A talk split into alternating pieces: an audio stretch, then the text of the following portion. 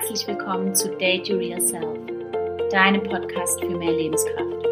Entdecke die Energie, die in dir steckt und lebe dein volles Potenzial. Ich bin Patricia und freue mich sehr, dass du heute dabei bist.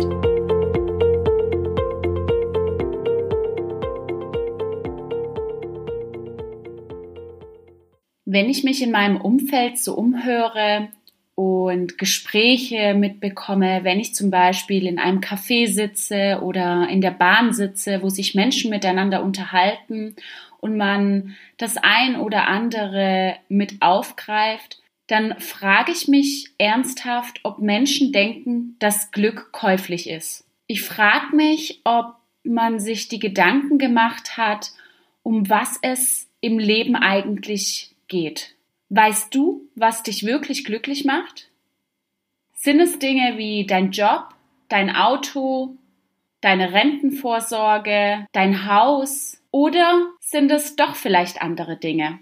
Ich glaube, es geht im Leben absolut nicht um solche materiellen Dinge und das Glück nicht käuflich ist. Zumindest nicht auf langfristige Sicht. Natürlich können solche Dinge kurzfristig einen glücklich machen, aber dauerhaft sind es andere Dinge, die einen glücklich machen. Wenn man über das Thema glücklich sein oder was im Leben wirklich zählt, recherchiert, dann kommt man immer wieder auf dasselbe Ergebnis, das auch einige Studien belegen, dass es auf die Liebe ankommt.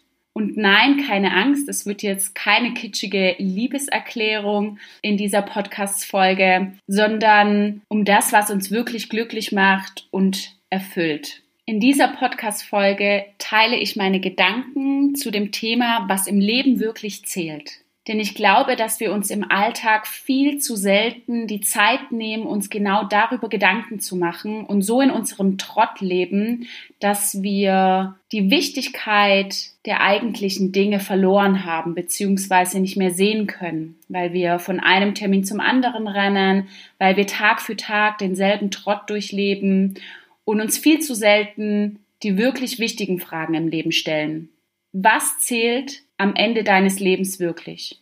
Genau zu diesem Thema habe ich vor einiger Zeit ein Buch gelesen und als ich mich für diese Podcast-Folge vorbereitet habe, ist mir eingefallen, dass ich eben dieses Buch schon mal gelesen hatte und möchte das heute mit euch teilen. Das Buch heißt Fünf Dinge, die Sterbende am meisten bereuen und ich werde es euch in den Show Notes verlinken, falls ihr Interesse habt, das Buch zu lesen. Und wie der Titel des Buches schon verrät, stellt sich hier die Frage, was denn am Ende des Lebens wirklich wichtig ist, ob es tatsächlich diese materiellen Dinge sind, von denen ich schon gesprochen habe, oder ob es eigentlich auf ganz andere Sachen ankommt. Ich kann für mich sagen, dass das Buch mich teilweise wirklich sehr mitgenommen hat und auch einige Tränen geflossen sind, als ich es gelesen habe.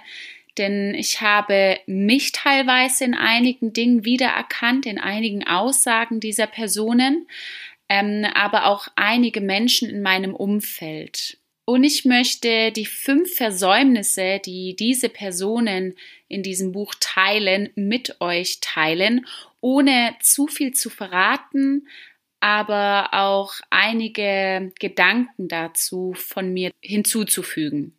Das erste Versäumnis, das in diesem Buch vorkommt, ist das Versäumnis, ich wünschte, ich hätte den Mut gehabt, mir selbst treu zu bleiben, statt so zu leben, wie andere es von mir erwarten.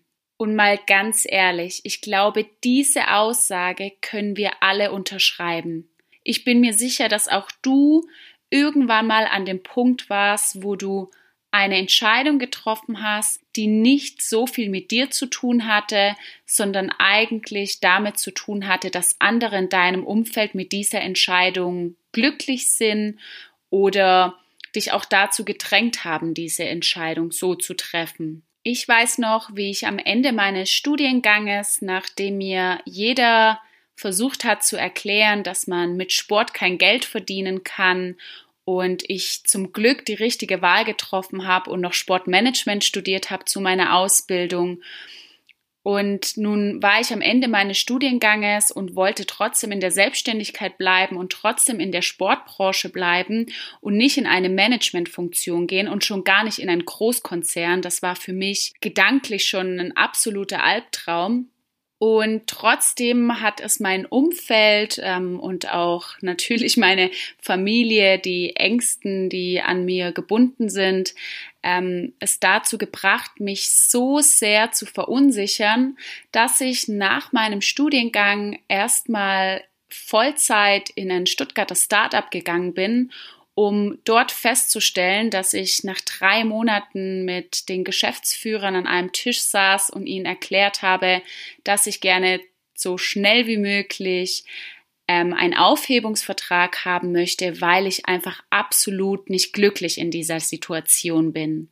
Und das war zum Beispiel ein Moment in meinem Leben, einer von vielen natürlich, wo ich mich so von meinem Umfeld ähm, ein klein wenig lenken lassen habe und statt mir treu zu bleiben, den Mut verloren habe und die Entscheidung auf anderen Schultern abgelegt habe, beziehungsweise mich so entschieden habe, wie mein Umfeld es gerne hätte, statt mutig zu sein und nur die Entscheidungen aus eigener Willenskraft und aus eigener Entscheidungsbefugnis zu treffen. Versäumnis Nummer zwei, um das es in diesem Buch geht, ist das Versäumnis, ich wünschte, ich hätte nicht zu viel gearbeitet. Und ich glaube, auch das können wir, naja, vielleicht in jungen Jahren erstmal noch nicht so greifen, aber ich erlebe das zum Beispiel bei meinem Vater, der sehr viel gearbeitet hat und jetzt, wo er in Rente ist, schon das ein oder andere Mal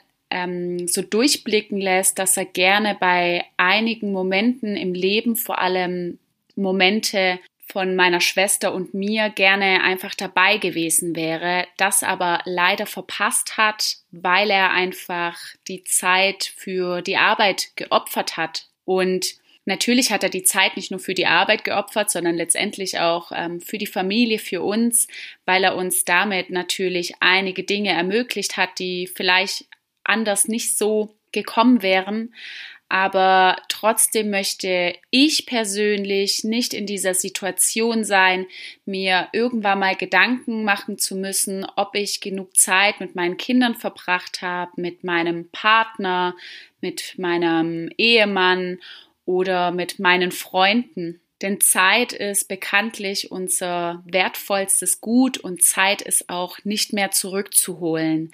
Wenn wir uns dafür entscheiden, lieber was heißt lieber? Also ich möchte nicht sagen, dass ähm, wir ja nicht arbeiten müssen. Also das möchte ich so gar nicht bestreiten.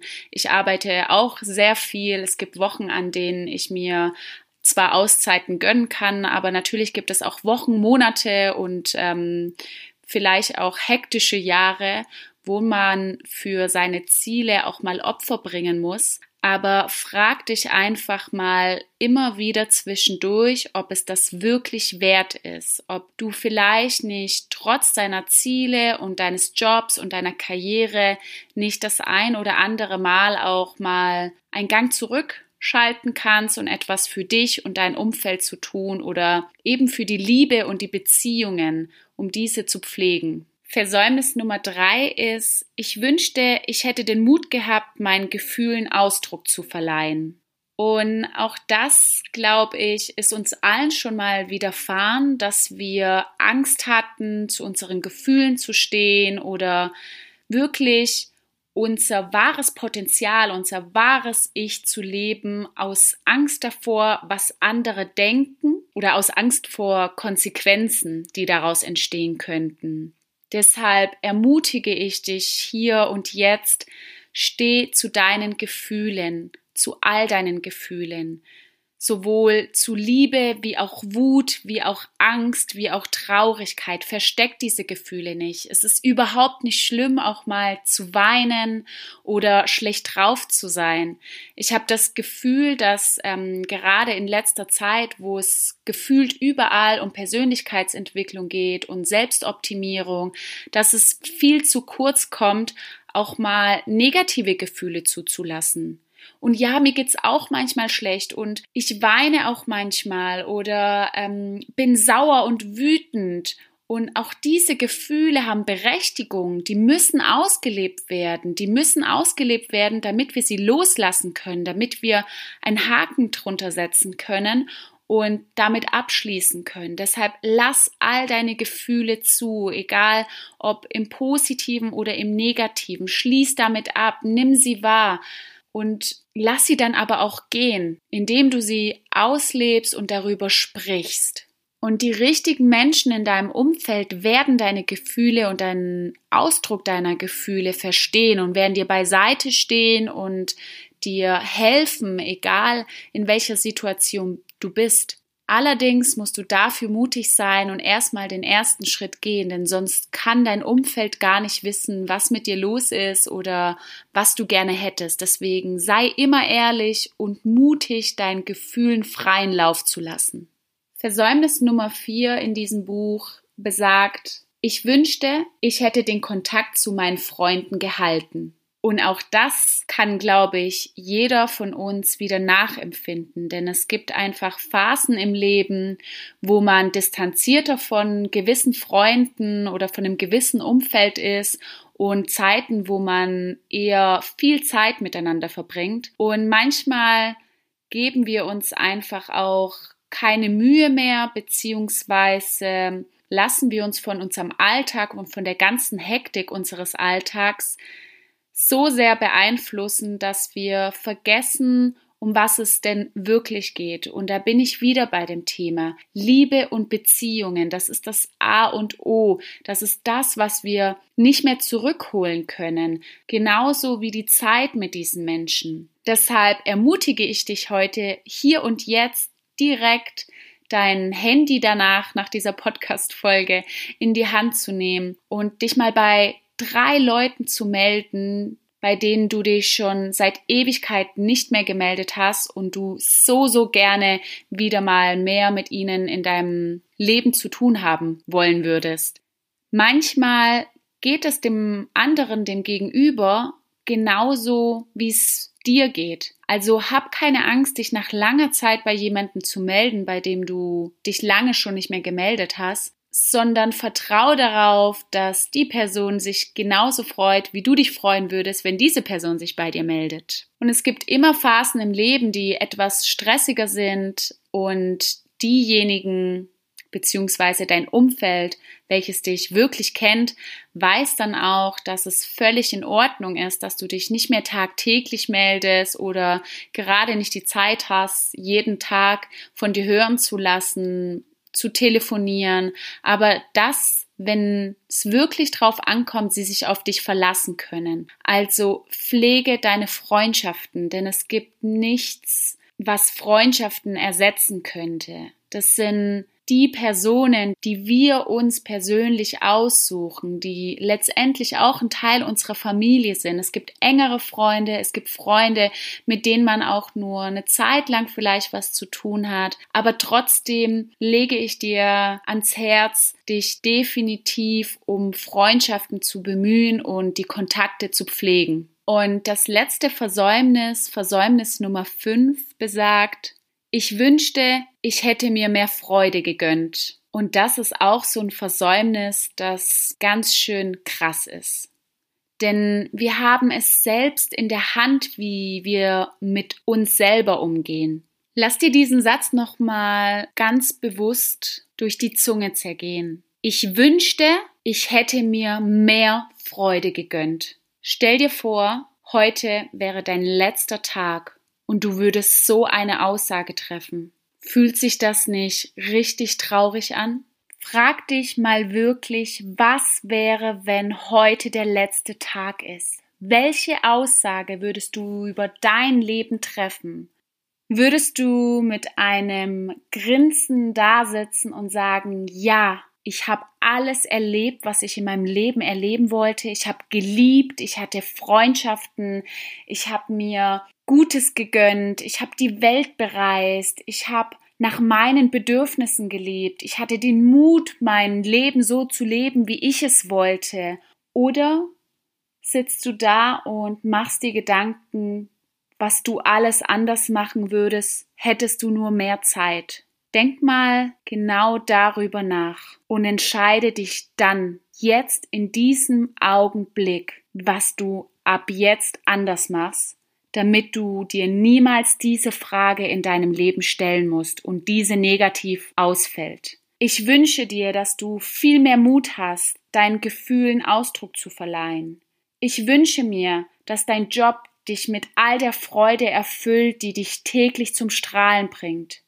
Ich wünsche dir, dass du intensive Beziehungen, Freundschaften und Partner hast. Ich wünsche dir, dass dein Leben voller Liebe ist. Und ich wünsche dir einen wunderschönen Tag und hoffe, dass du ganz bald wieder reinhörst.